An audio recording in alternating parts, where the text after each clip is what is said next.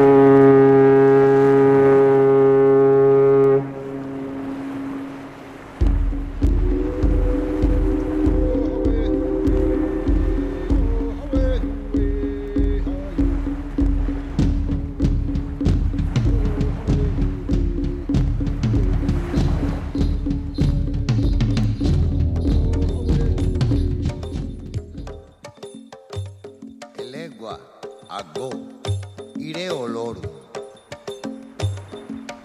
tal os encontráis? Bienvenidos a Levando Anclas.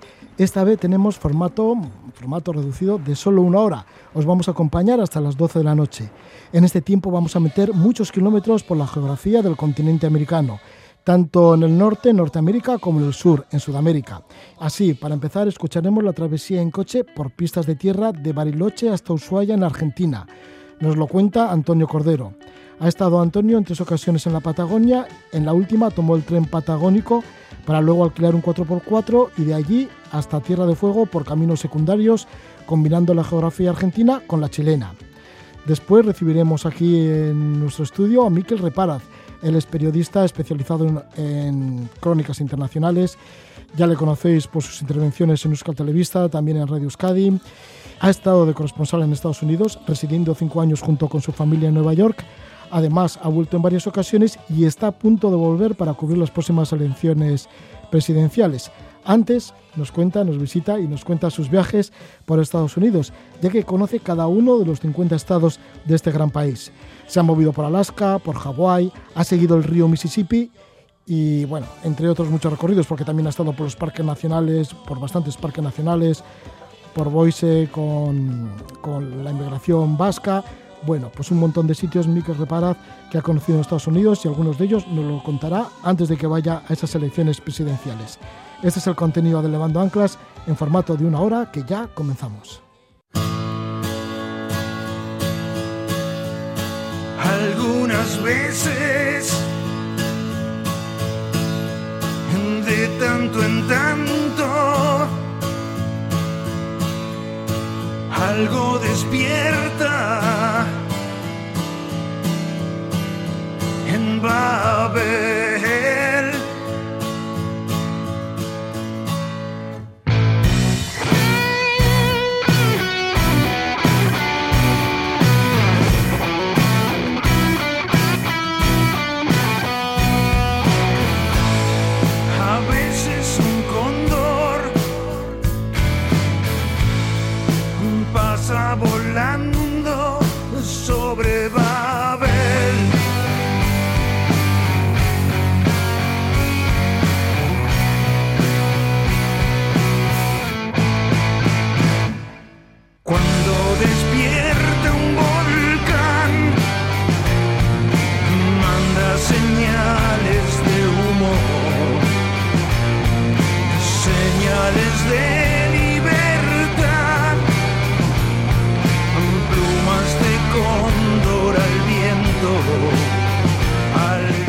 Es el tema Plumas de Cóndor al viento, lo hace Sky Willinson, Sky Willinson que es Eduardo Federico Willinson de La Plata, Buenos Aires, guitarrista y cantante, uno de los clásicos del rock de Argentina, fundó la banda argentina Patricio Rey y sus recónditos de Ricota.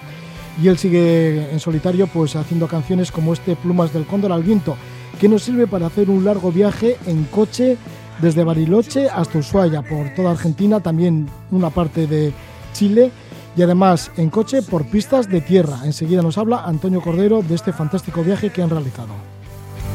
Y hay un cóndor que nadie ve.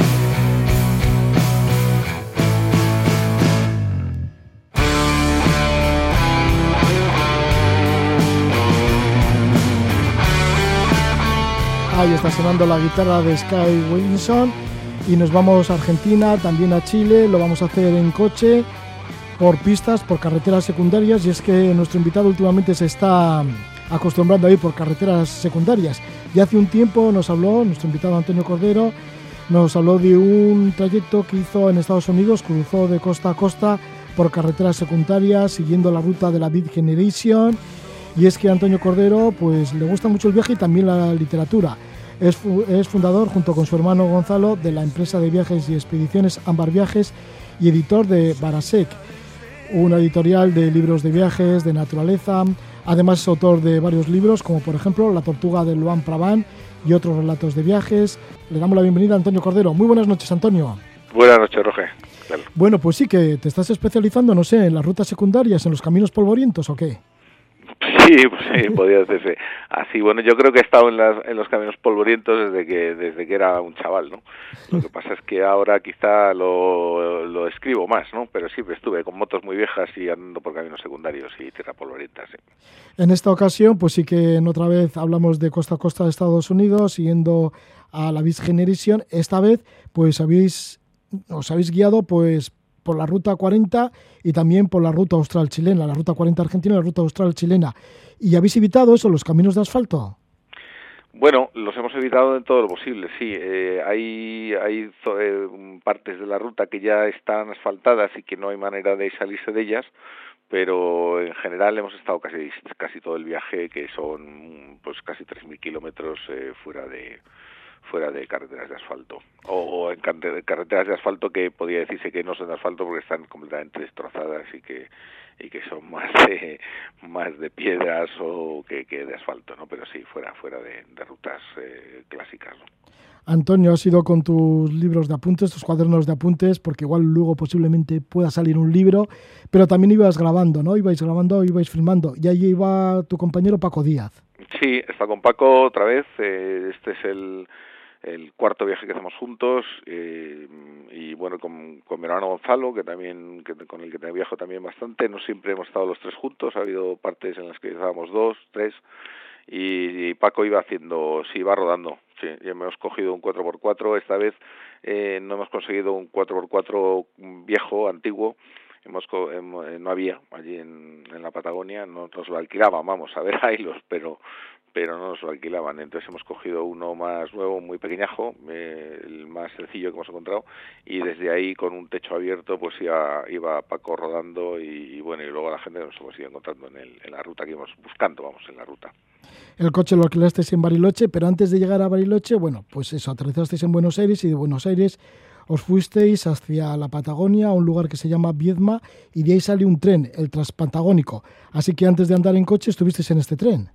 Sí, yo, yo creo que cuando descubrí que todavía funcionaba, porque pensaba que ya no existía, había hace tiempo había habido varios trenes que, que, que funcionaban en la Patagonia hasta hasta hace como 15 años en que Menem eh, decidió ventilarlo todo y todo lo público, vamos, y entre ellos los, trenes, y desaparecieron. Pero bueno, este queda, que es que queda allí como una especie de, olvidado, un tren remanente, una, un pequeño tren que va desde Vietma, que está en la costa atlántica, en el este de la Patagonia, en, en la provincia de Río Negro, y de allí nos fuimos, cogemos un vuelo chiquín de de Buenos Aires hasta Vietma, que es un lugar así tranquilo y como acodado ahí en la costa donde hay todavía grandes mm, playas desiertas y ahí cogimos el tren. Y yo creo que lo, lo, hicimos y fue un acierto porque fue la manera más más adecuada para irnos habituando a las grandes extensiones patagónicas, a los cielos altos, los, los lugares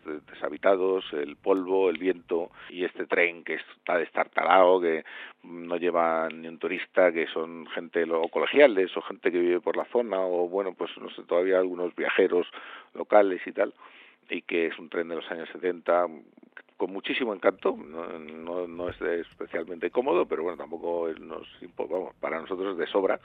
Y, allí fuimos, estuvimos, eh, son 22 horas de, de Vietma a Bariloche y llegamos pues cruzando cruzando la meseta patagónica, estepa patagónica. ¿no?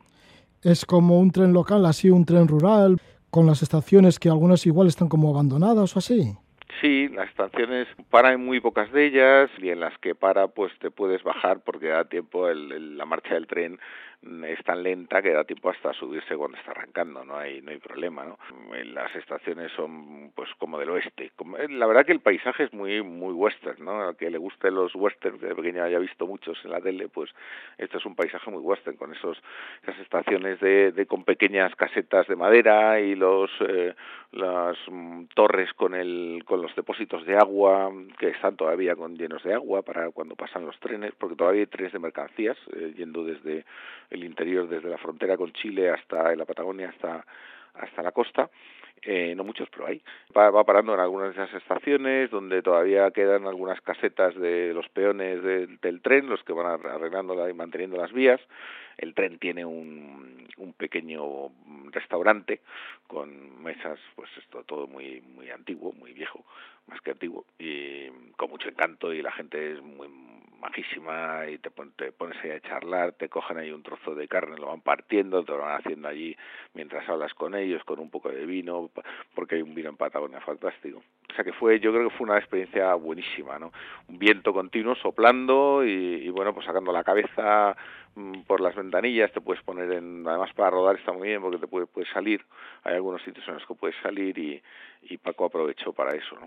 Una buena forma de introducirse en la Patagonia entonces con este tren, el Transpatagónico, que sale de Viedma y que llegasteis a Bariloche y allí en Bariloche pues obtuvisteis ese alquiler del coche, un pequeño coche 4x4 y de ahí pues hasta Ushuaia, hasta Tierra de Fuego por pistas a correr kilómetros. ¿Cómo son los paisajes? ¿Qué es lo que es ¿Qué es lo que finalmente va saboreando de la Patagonia, esos paisajes y esos pocos habitantes que están en esas tierras inmensas? Porque seguramente que encontrarías habitantes bastante singulares. Pues sí, era un poco el fin también del viaje. Esta era la, tercera vez que iba por allí.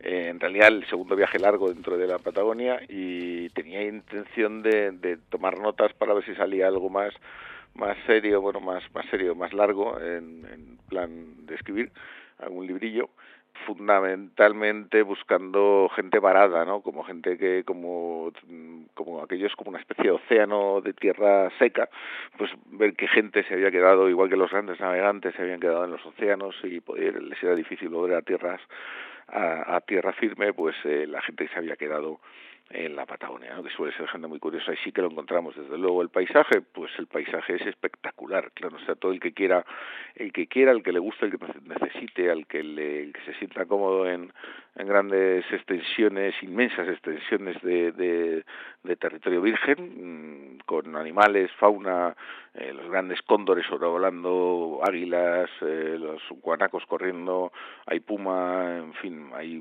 los avestruces o ñandús vamos no son avestruces son ñandús hay ciervo, huemul y todo esto con un cielo que es una bóveda celeste fantástica, ¿no? Eso sí, mucho viento, un viento continuado, un viento que viene del, del suroeste, de, de la zona antártica, un viento frío, y que hace que los muchos árboles de allí crezcan, los habréis visto seguramente en las fotografías, crecen como si fueran banderas, ¿no? así eh, acodados.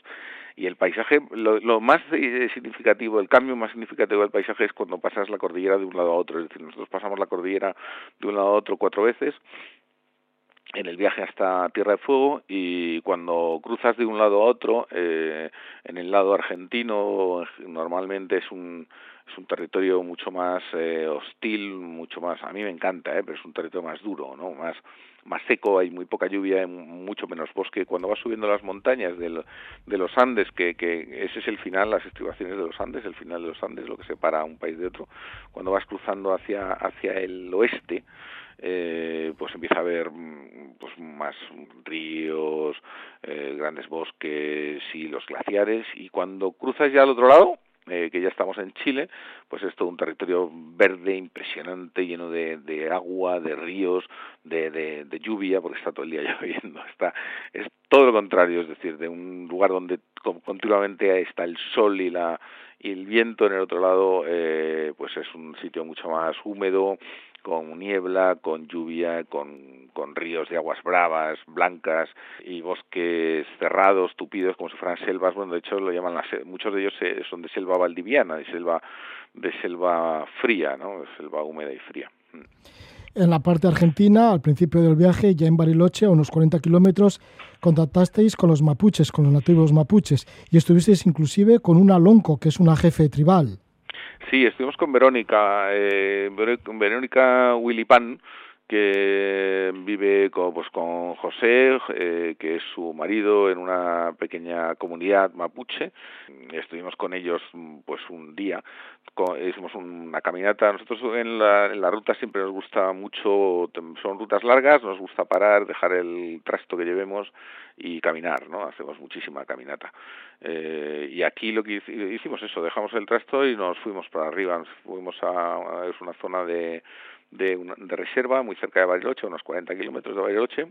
Pues nos fuimos para allá, teníamos un contacto que es eh, un amigo nuestro que vive allí y, bueno, pues nos fuimos a ver a Verónica y a su familia que han sido resistentes a, toda la, la, problemática que ha habido con, con la del desalojo de las tierras mapuches en los últimos años en el norte de Argentina son nos enteramos de cuál había sido la problemática la verdad que la situación de los mapuches allí tanto ahí como en el otro lado como en Chile quizá en Chile es peor porque por la situación política que están pasando ahora pero la situación mapuche es casi desesperada no son gente con una, una capacidad de, de aguante impresionante que se siguen manteniendo en sus tierras, sus tierras ancestrales.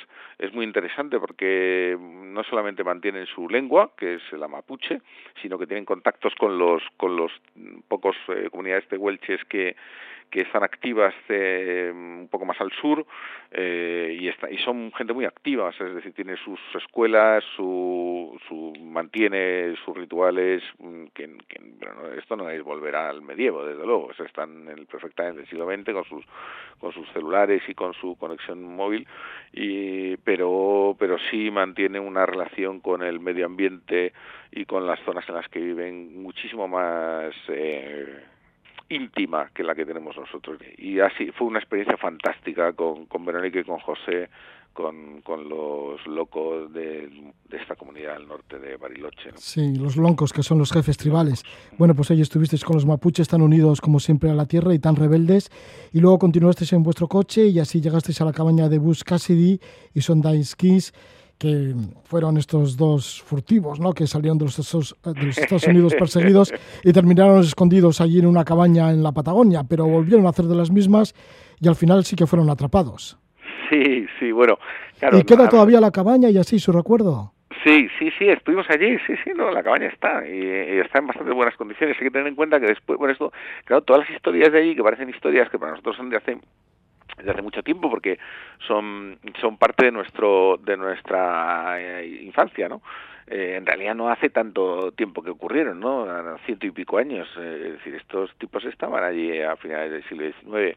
Eh, las cabañas, la cabaña que construyeron, las, bueno, son, en realidad es un, son tres cabañas, bueno, una, un, dos cabañas y un, y un lugar donde guardaban los caballos y un establo, vamos. Pues el sitio es fantástico, o sea, no me extraña que los tipos estos se, se quedaran allí, ¿no? Están al lado de un río. Ya, porque ellos eran forajidos, ¿no? Eran forajidos. Forajidos en Estados Unidos, que eran perseguidos por la ley y terminaron allí escondidos en la Patagonia. Claro, estos son eh, los de la famosa película de... Mm, Dos hombres y un destino. eso es, de Robert Redford y, y Paul Newman, ¿no?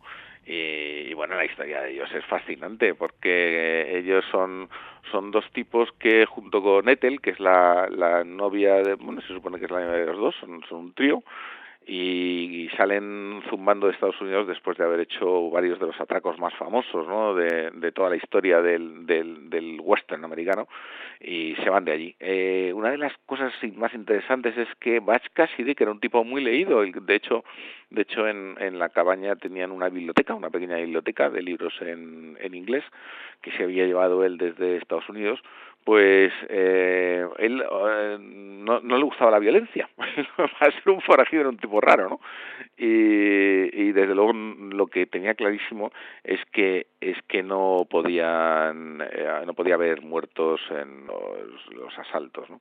Y esto lo logran. De hecho, en Estados Unidos no hay ni, ellos no matan a nadie y lo logran hasta que hasta que ya en Patagonia se les unen otros otros tipos que llegan buscándoles que son el Wild Bunch la, la, el grupo salvaje y ya con estos no pueden controlarlo y esto sí que hay un momento en el que en el que en uno de los asaltos en un banco en el, sur de Argen de Patagonia, pues eh, matan a un chico que les había traicionado y a partir de ahí todo se vuelve en contra. La mala suerte, la buena suerte que habían tenido hasta ese momento cambia y, la, y entonces ya tienen que salir zumbando de este refugio donde vivían, tienen que huir y se van hacia, hacia Bolivia. Y, mm, pero bueno, el sitio es fantástico, la cabaña huele a la historia, no huele a pólvora porque ha pasado mucho tiempo, pero huele, podría ser oler el, el, la aventura de estos de estos tíos ¿no? allí perdidos. Esto está en la ruta 40, eh, muy cerca de un, un, pequeño pueblo que se llama El Bolsón, donde donde se refugiaron los primeros hippies en los años 80, 70, 80 y es un pueblo que tiene, bueno, pues una historia también bastante graciosa, ¿no? De, con un cultivo de, lúpulo para la cerveza y un lugar peculiar, desde luego. Pues sí, ahí está esa cabaña de Buscasedi, Sundance Kings y Ethel, el, también el Bolsón, que estuvisteis en esa ruta 40 recorriéndola. Eh, luego llegó la, zona en donde fueron también los colonos galeses en el siglo XVIII, Travelin, pero una vez que pasasteis a Chile por el río Futalefu, llegasteis a un sitio que tú deseabas, ¿no? Que se llama Caleta Tortel. ¿Por qué querías Tortel. llegar a este punto? Esto ya en Chile. Caleta Tortel tiene una historia negra mmm, poco conocida y pero sin embargo narrada en varios episodios, ¿no? varias historias. Cuenta cómo cuando los grandes estancieros de las estancias del sur de Patagonia, que es donde empiezan las grandes estancias en el sur de Patagonia, las, la zona de Punta Arenas hacia hacia el norte, pues cuando ya tienen prácticamente repartida toda la Patagonia, eh, deciden que también van a, a intentar sacar madera, explotar los bosques de bosques vírgenes de la cuenca del, del río Baker. El río Baker es como si dijéramos, como si dijéramos un río de Alaska, ¿no? Un río que baja de las grandes, unas grandes montañas andinas con una potencia de, terribles, tiene una creo que es el, el río con más agua de toda la Patagonia y está rodeado de bosques muy primitivos con árboles enormes y entonces bueno ahí mandan de, deciden que lo van a explotar y envían solamente se puede llegar o se podía llegar ahí por barco estaba completamente aislado y envían un, uno a casi doscientos y pico trabajadores y, y los envían a, a, trabajar con la madera, a que corten a que corten árboles para que los puedan sacar.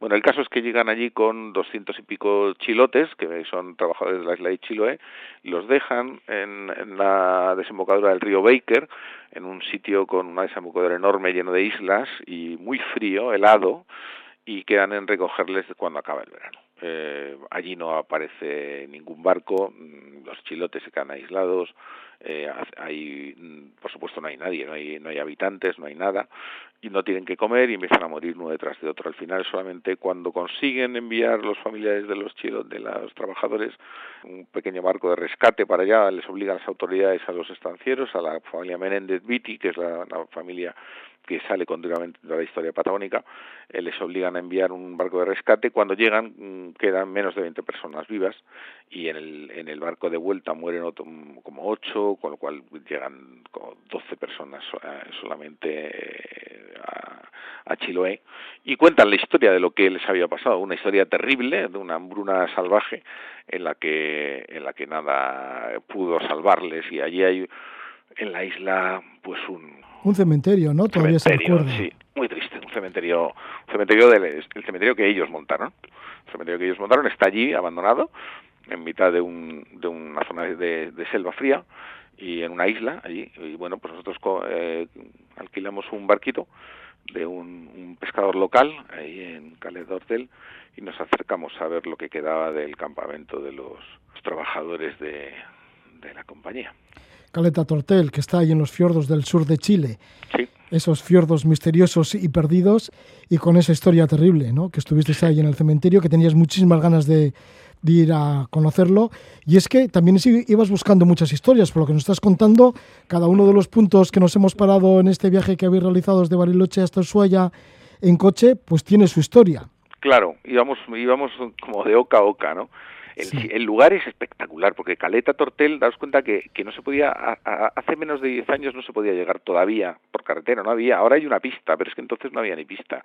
Es decir, eh, era, es un pueblo muy pequeño, de, de, una comunidad muy sólida, pero al mismo tiempo, y con gente muy amable, pero al mismo tiempo esas, esas comunidades que llevan eh, tanto tiempo eh, alejadas, que la gente es amable, pero de alguna manera es dura, ¿no?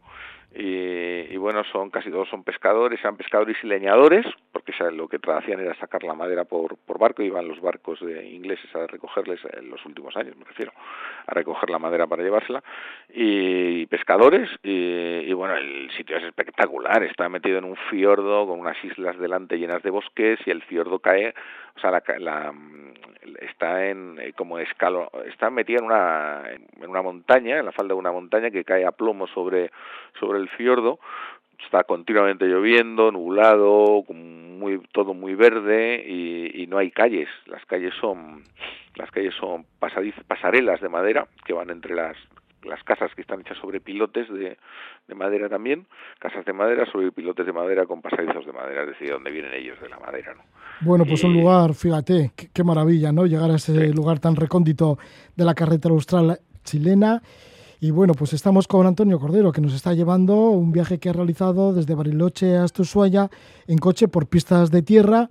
Y finalmente sí que, bueno, después de muchas vicisitudes, llegasteis hasta Ushuaia y en el camino, pues eso, habéis encontrado un montón de historias que igual algún día aparecen en el libro.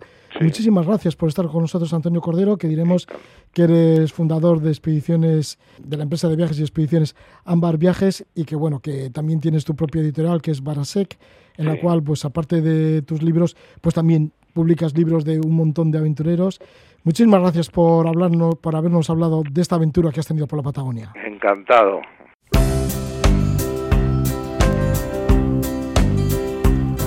It's midnight at a liquor store in Texas.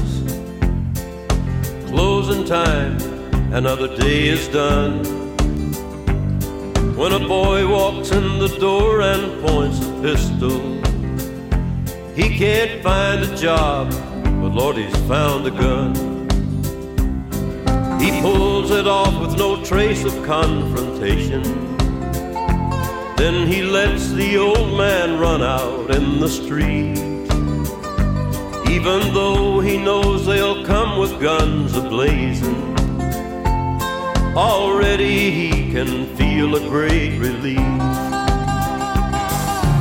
Oh, how many travelers get weary, bearing both their burdens and their scars. Don't you think they'd love to start all over and fly like out among the stars? He pictured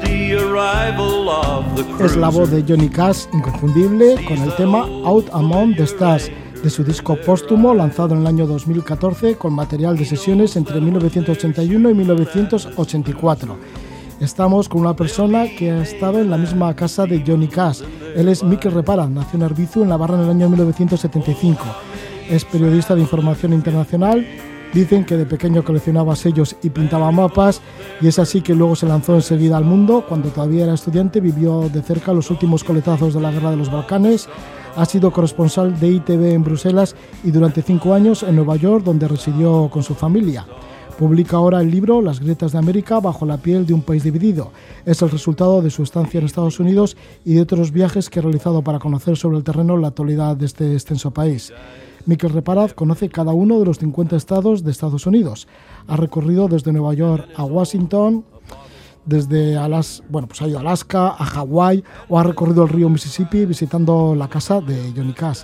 Le damos la bienvenida a Miquel Reparaz. Gabón, buenas noches. Gabón, Gabón Roge. Bueno, sí, que además estás a punto de irte de nuevo para allá, para los Estados Unidos, para las elecciones presidenciales, o sea que son momentos así como de nervios, ¿no? Porque muchos preparativos. Preparativo del viaje, ¿no? No va a ser un viaje de carretera esta vez, ¿no? Vamos a estar más en Washington, nos moveremos a los estados eh, limítrofes, pero, pero estaré allí, sí, durante las elecciones y, y bueno, contaremos también el resultado, ¿no? A ver qué pasa en, en, estas elecciones tan complicadas, ¿no? En medio de una pandemia, con toda la división que hay en Estados Unidos. Pues no sé, o Trump o Biden. Esas son las dos opciones. Sí, bueno, pues a ver lo que sucede. Pero sí que me gustaría preguntarte también por tu afición al viaje, ¿no? Porque sí que se cuenta, ¿no? Que tienes mucha afición, una atracción temprana por los atlas, por los sellos, seguramente de sellos de tantos países, ¿no? Sí, eh, yo coleccionaba de muy pequeño sellos de todo el mundo y, me, maravillaban, ¿no? Ver esos, esos papelitos que venían de, países tan lejanos, ¿no? Y de países a veces desconocidos, ¿no? De, yo qué sé, desde los eh, Emiratos Árabes hasta países del Pacífico que ni había oído hablar, ¿no? Y siempre me ha apasionado eso, el, pues viajar. Eh, primero viajaba con los sellos y con los mapas y con los atlas, y después ya empecé a viajar de verdad, ¿no? Y, para mí, vamos, lo que me ha llevado a esta profesión ha sido mi pasión por viajar y por escribir, esas dos cosas, ¿no? Yo creo que han sido las dos claves de que haya acabado en esto del periodismo. Sí, porque ya desde la época de estudiante pues ya tenías esa inquietud, ¿no? Por conocer mundo. Y me acuerdo que hace ya bastantes años os entrevisté a ti, a Miquel Reparda y a Miquel Ayestarán, que os fuisteis justo eh, juntos hacia la India. Yo creo que todavía eres estudiantes, ¿no? Eh, sí, yo creo que no. Para entonces habíamos terminado la carrera, Ah. pero mm, sí, pero vamos, eh, recién, recién graduados, yo creo. Y estuvimos en, sí, hicimos un largo viaje por la India y también fuimos a sitios muy curiosos, ¿no? Me acuerdo que ahí, en esa entrevista que, que te hicimos, eh, que, no- que nos hiciste tú a nosotros, ¿no? Eh, hablábamos de, de ese templo de las ratas en Sí, sí. Deshnok, ¿no? En, en Rajasthan, un sitio increíble, ¿no? Y, y sí, fue una, fue una experiencia muy buena. Eh, yo siempre, bueno, desde la universidad hemos tenido amistad, eh, Miquel Ayestarán y yo, y hemos hecho viajes juntos y, en fin, tenemos muchos recuerdos ¿no? compartidos. Porque además de la India y de estar en el Templo de las Ratas, que no se me olvida aquella entrevista y este Templo de las Ratas, con Miquel, ¿fuisteis a otros lugares también? A otros, bueno, ya has dicho, ¿no? Sí, juntos. bueno, allí hicimos, eh, estuvimos en el Himalaya también haciendo monte, en, en los Annapurnas y en... eh, y luego también, eh, bueno, aparte de aquel viaje hemos hecho otros, ¿no? Por, por Oriente Medio, en Egipto, me acuerdo que hicimos un viaje en Faluca por el Nilo juntos también, sí, sí, tenemos muchas aventuras. ¿Siempre unes el viaje con la realización de algún reportaje, con escribir? Sí, bueno, eh, claro, yo he hecho muchos viajes también de placer, ¿no? Y de, en los que, bueno, escribes cosas que luego pueden terminar en, en un artículo o en un libro o no, ¿no? Y muchas veces se te quedan ahí en, en los diarios o en los cuadernos, pero siempre, siempre he escrito eh, durante el viaje, ¿no? Es algo que es una costumbre que, que he tenido, ¿no? En los desplazamientos, en- siempre llevo una libreta conmigo y, y tomo notas, ¿no? Pero es verdad que ya en los, durante estos últimos años eh, mis viajes han sido más eh, relacionados con mi trabajo, ¿no? Con, pues bueno, eh, desde viajes a, conflictos o, a cubrir elecciones en, en países hasta mi estancia, mi larga estancia en Estados Unidos, que me ha permitido, pues eso, recorrerme toda la geografía de Norteamérica y el Caribe también, porque me ha tocado también viajar a, a Cuba durante las, las negociaciones entre Estados Unidos y, y, y Raúl Castro y bueno, y En otros los tiempos países de Obama. también. En los tiempos de Obama, eso es. Y otros muchos países también del, del Caribe, pues Jamaica y, y, bueno, Centroamérica. Sí, estos últimos años ha sido más. eh, mis viajes han sido más por Norte y Centroamérica, más que por otros lugares del mundo. Sí. ¿Cómo es convivir con un gran reportero que ha quedado ya para la historia, como es Manu Leguineche, y además vivirlo en Peshawar? Sí, Esto en con- Pakistán, ya frontera con Afganistán. Sí, esto fue después de la, de la caída de las Torres Gemelas de- del 11S en el año 2001. Eh, pues nos enviaron a, a la frontera de Afganistán, a Peshawar, esta zona tribal, ¿no? de, donde había presencia talibán y donde eh, pues, pues estaba viviendo un momento histórico, ¿no? que era la, la invasión eh, estadounidense. ¿no? Eh, estaba empezando todavía en aquellos primeros días de septiembre, después del 11S. Y, y- y allí coincidimos pues muchos periodistas. Me acuerdo que ahí estaba también Cristiana Mampur de la CNN y, y entonces en el, me acuerdo en el, en el vestíbulo del, del Hotel Marriott eh, conocí a, a Manu Leguineche, que para mí era un ídolo, ¿no? De, me había leído sus libros y, era un, un referente, ¿no? Y tuve la suerte de poder convivir aquellos días en aquella cobertura con, con Manu y con José Raplaza, que es otro, otro mítico de, de esta profesión, ¿no? Eh, también de Guernica y cámara. Él iba con la cámara con, con Manu Leguineche. Y me acuerdo que celebramos juntos el 60 cumpleaños de Manu Leguineche en, en un hotel de Peshawar.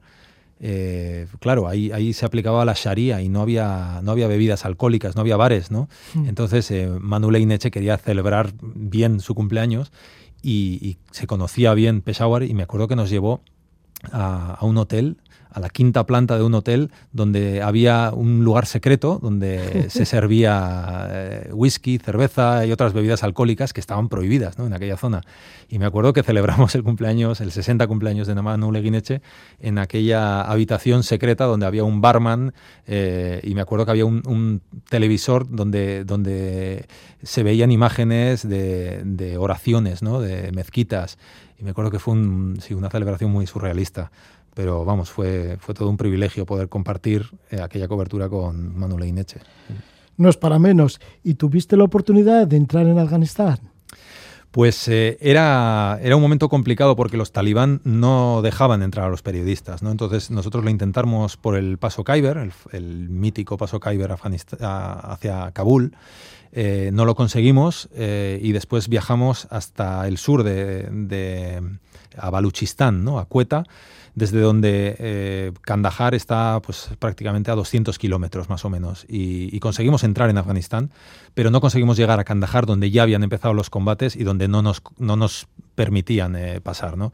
Y sí, fue, fue una experiencia también, bueno, no había sido mi primer contacto con una guerra, porque yo durante mis años de estudiante había estado en, durante la guerra de Bosnia, el, verano del año 95, que fue ya el final de la guerra, fue cuando ocurrió la matanza de Srebrenica, pero sí que fue el, el de, el de Afganistán o esos días después de- del 11S, pues una experiencia que me marcó, ¿no? Y que desde cuando, pues desde ese momento empecé a interesarme mucho más por, por los conflictos y por, aunque yo no me considero un periodista de guerra, porque es verdad que he cubierto guerras, pero pero mi, vamos, la gran mayoría de mis reportajes y trabajos han sido en zonas de paz, ¿no? Y haciendo otro tipo de, de coberturas, pero pero sí, eh, aquella fue una importante y no ha sido, no fue la última, ¿no? Guerra que me tocó. Sí, porque llegaste a entrevistar a algún jefe talibán, ¿no? Sí, sí, sí. Algún líder talibán. a, sí, eh, al- a, un mulá que era el embajador eh, talibán en, en Pakistán y era el- la única fuente que había de, de los talibán, ¿no? Era el- el- la única fuente del gobierno. Y, y pude entrevistarle en, en Islamabad, donde tenían la, la embajada, los talibán. Y, este hombre después, eh, recuerdo que acabó en Guantánamo, pasó muchos años en Guantánamo. Eh, y yo pude entrevistarle allí y me acuerdo que una de las preguntas que le hice era, porque claro, los estadounidenses buscaban a Osama Bin Laden ¿no? y acusaban a los talibán de tener a Bin Laden escondido en Afganistán. Y me acuerdo que le pregunté, ¿no? Eh, ¿Ustedes tienen, a- saben dónde está Osama Bin Laden? Y, bueno, su respuesta fue que no, obviamente, pero, pero todos sabíamos ¿no? que, que, bueno, que Bin Laden estaba allí, como, como después se supo, ¿no? Hasta, bueno, luego Mikel Ayestarán fue precisamente uno de los que cubrió ya la muerte eh, de Bin Laden en, en Pakistán. Algunas veces te asaltan las noticias, porque creo que fue en una ocasión que te fuiste de vacaciones a Osetia del Sur, a Georgia, y allí también hubo conflicto bélico. Es verdad, sí, sí. Esto Eh, fue en el año 2008. En el año 2008, me acuerdo que era justo cuando empezaban las Olimpiadas de, de Pekín y me acuerdo que ese verano viajamos con, con otros tres periodistas de Bruselas, amigos y eh, periodistas también, eh, y viajamos, yo estaba, entonces me acuerdo que estaba en Ucrania y ellos estaban en Tbilisi, en la capital de Georgia, y coincidimos allí. Yo me cogí un vuelo desde, Ucrania, eh, fue, fui donde estaban ellos y bueno, empezamos a viajar por el país. Me acuerdo que estábamos en Gori, en la ciudad donde nació Stalin, eh, cuando empezó, empezaron los bombardeos, ¿no? Eh, entonces fueron los georgianos los que invadieron eh, Osetia del Sur eh, o entraron hasta Tsimbali, que es la capital de, Osetia, y después la armada rusa entró con todos sus tanques hasta, hasta la misma capital de Georgia. ¿no? Fueron, y vivimos momentos muy duros allí. Nos tirotearon, tuvimos momentos, sí, bastante dramáticos. Y no pensabas, ¿qué vacaciones estoy teniendo? Sí, ¿Para qué habré sí, venido sí. aquí? Es verdad. Y ahí me acuerdo que después llegó Miquel Ayestarán, porque nosotros éramos los primeros periodistas occidentales que estábamos allí cuando empezó la guerra, ¿no? Mm. Y de hecho nos llamaron de otros medios internacionales para porque no había más occidentales allí. Y después ya empezaron a llegar, cuando ya comenzaron los bombardeos y se extendió la noticia, pues empezaron a llegar más corresponsales y ahí llegó Miquel Ayestarán. Y me acuerdo que en su libro Oriente, Medio Oriente Roto, eh, dedica un capítulo a, la guerra de Georgia y lo titula La guerra en chancletas, porque, porque no vino preparado para lo que, lo que iba a encontrar, ¿no?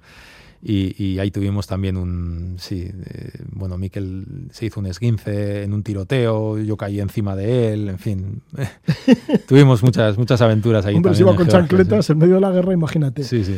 ¿Cómo fue la llegada a Nueva York? Y esto de estar durante varios años, ¿no? Cinco años viviendo en Nueva York, porque tiene que ser como, ah, como algo importante también en tu carrera, ¿no? Sí, Tener sí, la sí. oportunidad además de estar en, en familia, ¿no? Como cambiar un poco, abrirse también a otros horizontes. Sí, es verdad. Ya es, otra etapa, ¿no? Ya en Nueva York, Ya, eh, viajamos, como dices, con mis dos hijos también. Eh, fue una experiencia más de, también de familia, ¿no? de, de vivir allí, de, de, bueno, al final eh, vivir la experiencia estadounidense en toda su intensidad, ¿no?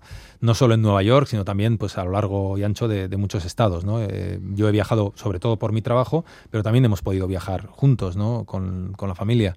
Y ha sido una experiencia, la verdad es que muy buena. Muy gratificante también para, para ellos, ¿no? Que, al final, pues bueno, han tenido la oportunidad de vivir allí esos años eh, y para mí, profesionalmente, pues ha sido también muy enriquecedor, porque he vivido, los años que he vivido en Estados Unidos han sido los años, eh, unos años donde han ocurrido acontecimientos históricos que han cambiado Occidente, ¿no? Eh, yo viví los últimos años de, Obama y los primeros de Donald Trump, ¿no? y, viví este cambio, este trauma que vivió la sociedad estadounidense eh, y bueno, esto todo lo cuento luego en el libro, ¿no? en, las grietas de América. Pero eh, para mí fue una experiencia muy profesionalmente, eh, pues muy, muy interesante y muy intensa.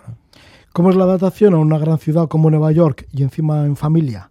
¿Cómo te vas adaptando a esto? Sí, bueno, yo soy de Arbizu, de un pueblo de mil habitantes, de Navarra, de, Sacana, ¿no? Y, es verdad que ya hace muchos años que, ya vivimos fuera, vivimos en Bruselas también, donde fui corresponsal para, para esta radio, ¿no? Y, la llegada a Nueva York, pues fue, bueno, no fue fácil, ¿no? Porque el, bueno, llegamos a, yo llegué antes que, mi familia, entonces fui un poco en avanzadilla, ¿no? Me pasé como unos meses allí buscando, sobre todo buscando colegio y, después eh, apartamento, ¿no? Y en ese orden además, primero el colegio, después el apartamento. Y, y di con un sitio que, yo al principio vivía en Brooklyn, en el barrio de Brooklyn, donde bueno, pues hay, en fin, es, muy diverso, ¿no? Hay todo tipo de, barrios ahí, desde muy pobres hasta, hasta zonas muy ricas, ¿no?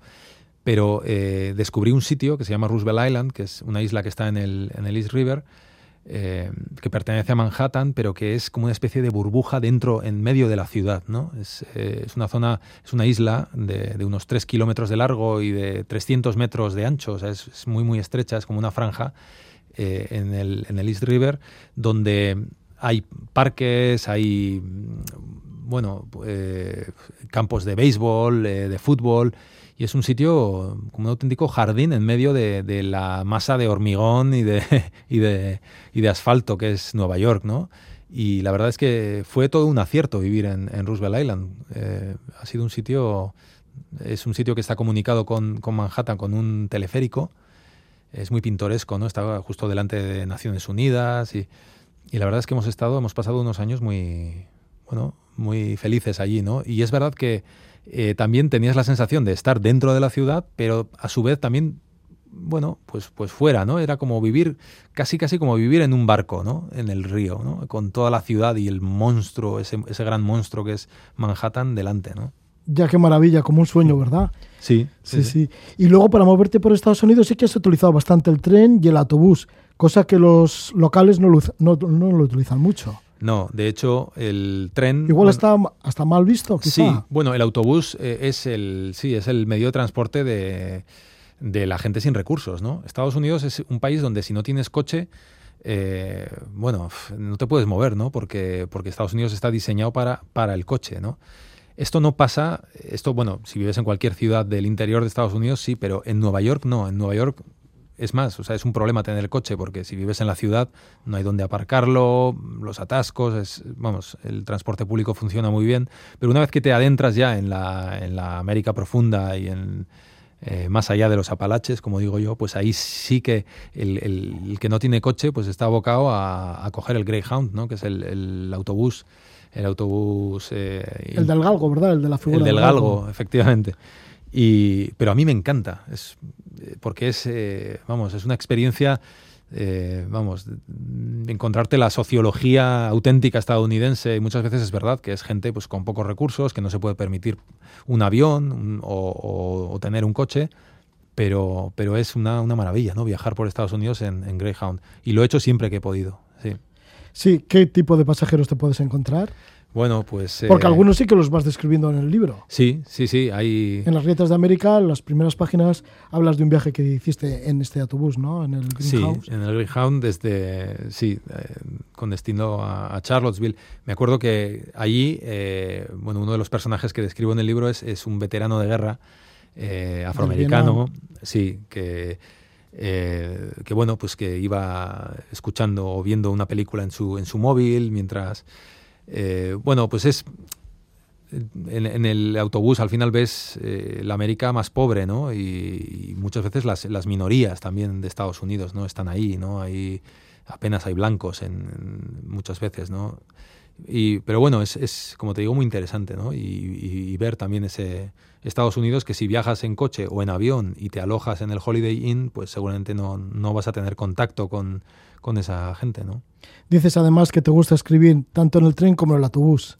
Claro, claro, porque cuando conduces no puedes escribir, ¿no? No puedes estar a, a- a las do- a dos cosas a la vez, pero en el tren, sobre todo el tren, para eso es perfecto. Y el autobús, el autobús, igual cuando hay baches, pues es- hay más problemas para escribir.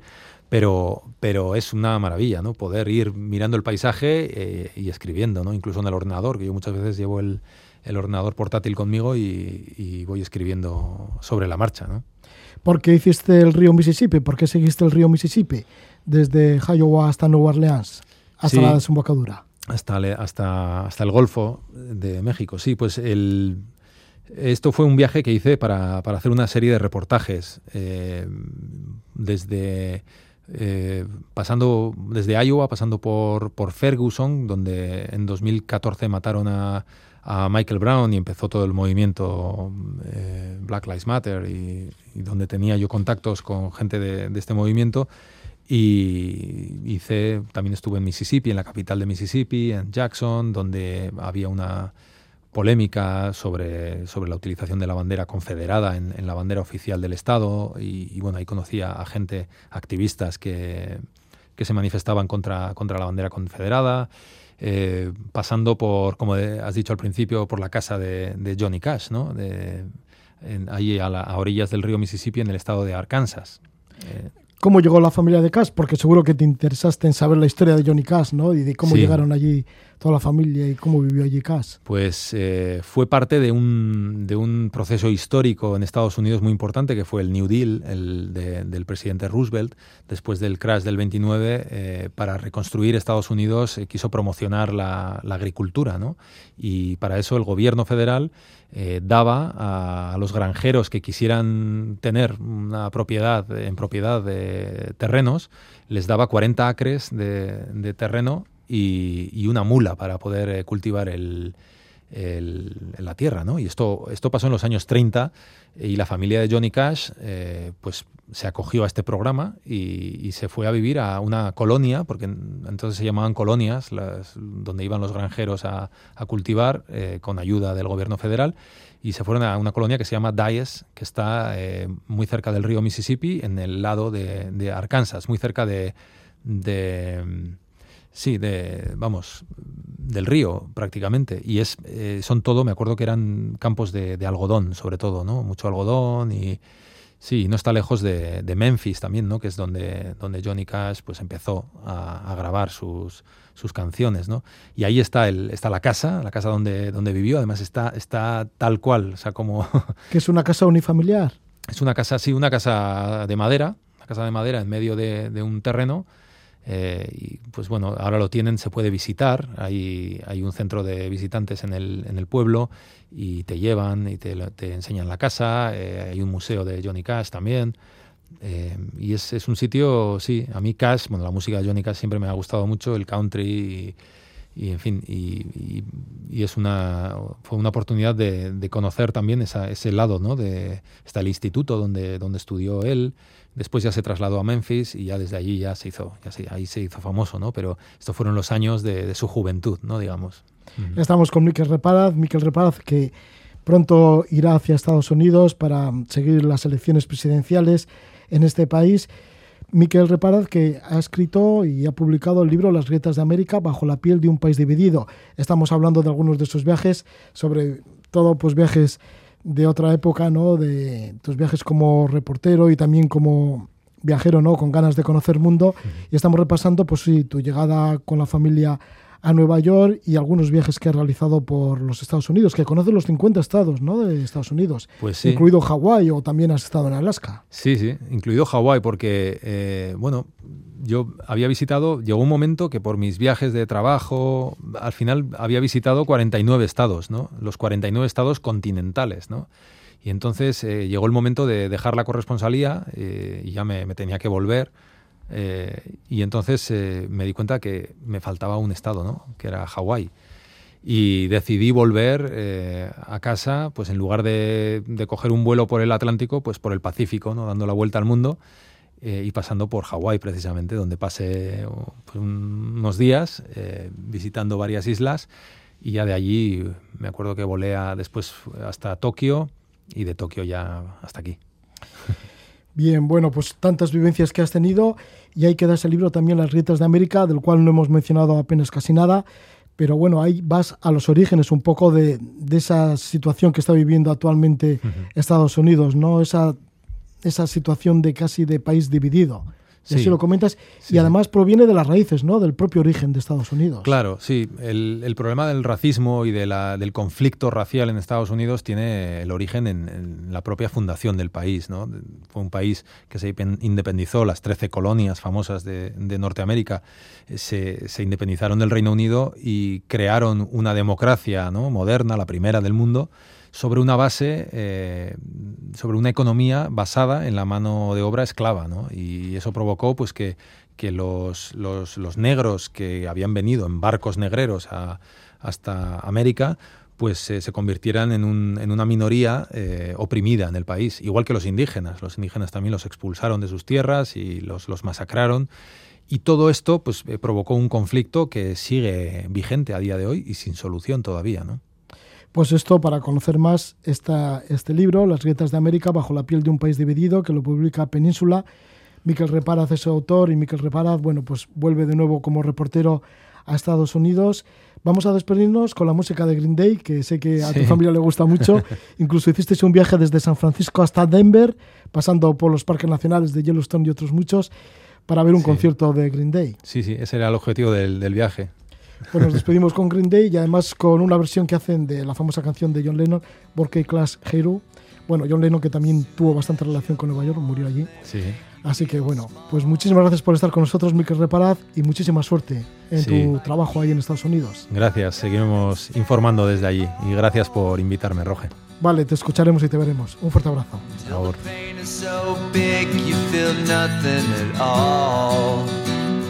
Nos despedimos ya de Levando Anclas, este Levando Anclas en formato de una hora. Que vaya todo bien, que tengáis muy buena semana, que tengáis dulces sueños. Os dejo con Green Day.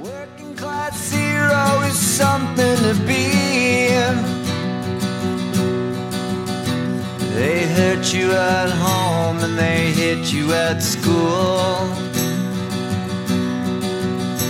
They hate if you're clever and despise a fool.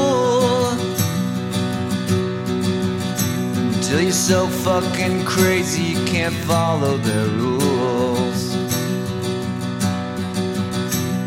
A working class hero is something to be. A working class hero is something to be. When they tortured and scared you for 20 odd years.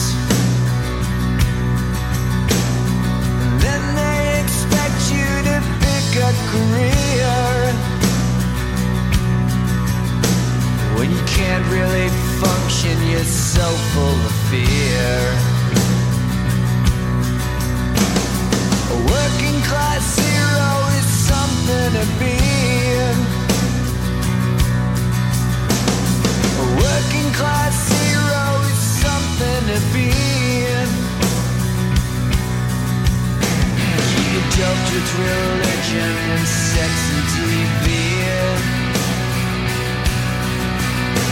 And you think you're so clever and classless and free. But you're still fucking peasants as far as I can see. Working class hero is something to be. A working class hero is something to be in.